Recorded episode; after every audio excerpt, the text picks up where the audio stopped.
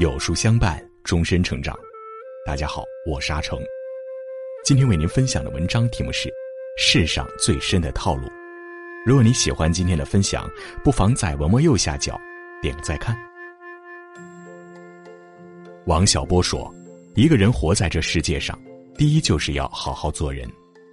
一撇一捺写个人，一生一世学做人。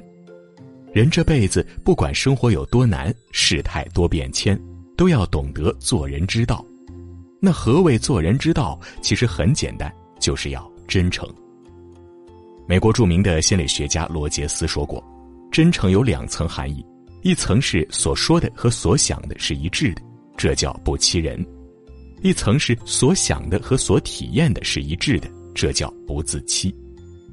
你给六十八岁老太太做美容，然后夸赞像个十八岁的小姑娘，说了她也不信，而且你自己口不对心，欺人又欺己。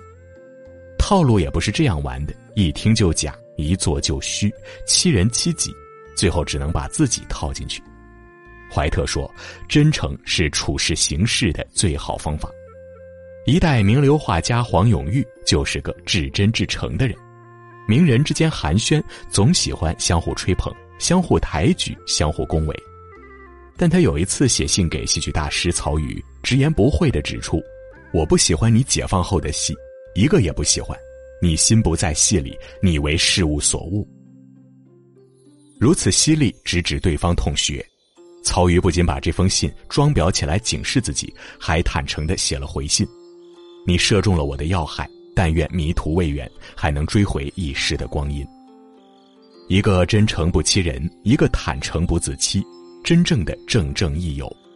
真诚的人走着走着就走进了心里，虚伪的人走着走着就淡出了视线。做人不做作，不敷衍，不世故，就是本真；做事不虚不华不花，就是真诚。要知道，任何虚伪、圆滑、世故都抵不过时间的考验，只有真实、真诚、真情，才经得起岁月的提炼。在这个虚伪的年代，人都喜欢真诚，却又做不到真诚，就开始拼演技了。有人问，在高层次人的圈子里，真诚是装的吗？不是，真的不是。你一旦装一次，根本就没有装第二次的机会了，人家就不带你玩了。代价太大，你自己就把自己踢出圈了。只有认知不足的傻子，脑门上永远显摆着两个意思：一是把人当傻子，要占人便宜；二是把自己当聪明人，说一堆真诚的话，然后企图套住谁。但凡能在高端圈子立足的人，都是人精。你脑门子上的那两个意思，别人都不屑于评论。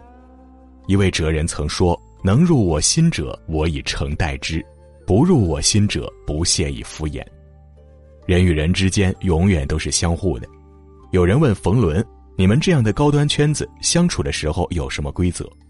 冯仑回答：“第一要真诚，要坦率，要赤裸裸。你不能装，你在这个小范围再装，那不是玩意儿。装一下可以，如果就三五个人你还装，那纯粹是侮辱别人的智商。都在小范围的交友，真实、谦虚，没有功利心，大家都舒服。”当罗永浩还了六个亿债务的时候，有人对他进行了专访，他回答：“别把我想象的那么了不起，为什么还债我还这么高尚？这个圈子是一个江湖，你还完债了，后面的很多事情会很方便，你再跟别的企业谈投资也好，谈合作也好，没有人会怀疑你的诚信。如果你把一个买卖干黄了，所有的债务通过倒闭全部一笔勾销，下一次创业依然会失败。”但是，除非下一个事儿成了，这个圈子很现实，你成了怎么都行。在下一个事儿成之前的过程里，大家是瞧不起你的，就这么回事儿。我坚持还债，不都是高尚，掺杂着很复杂的原因。自古套路靠不住，唯有真诚得人心。要知道，谁也不傻，你是不是真心，其实别人都知道。真诚并不是一件漂亮的外衣，也不是一套随时可以戴上的面具。真诚是一种相伴终生的人格力量。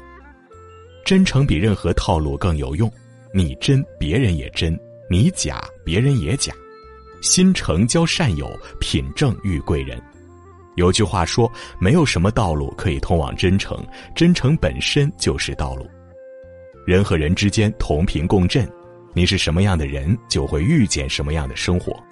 吸引力法则的外在体现就是让富足遇见富足，让匮乏持续匮乏。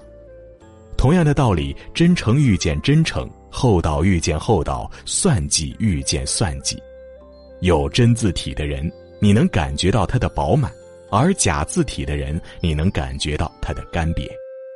诚是宇宙万物存在的基础，为人处事唯有报之以诚，才能有力的撼动这个世界。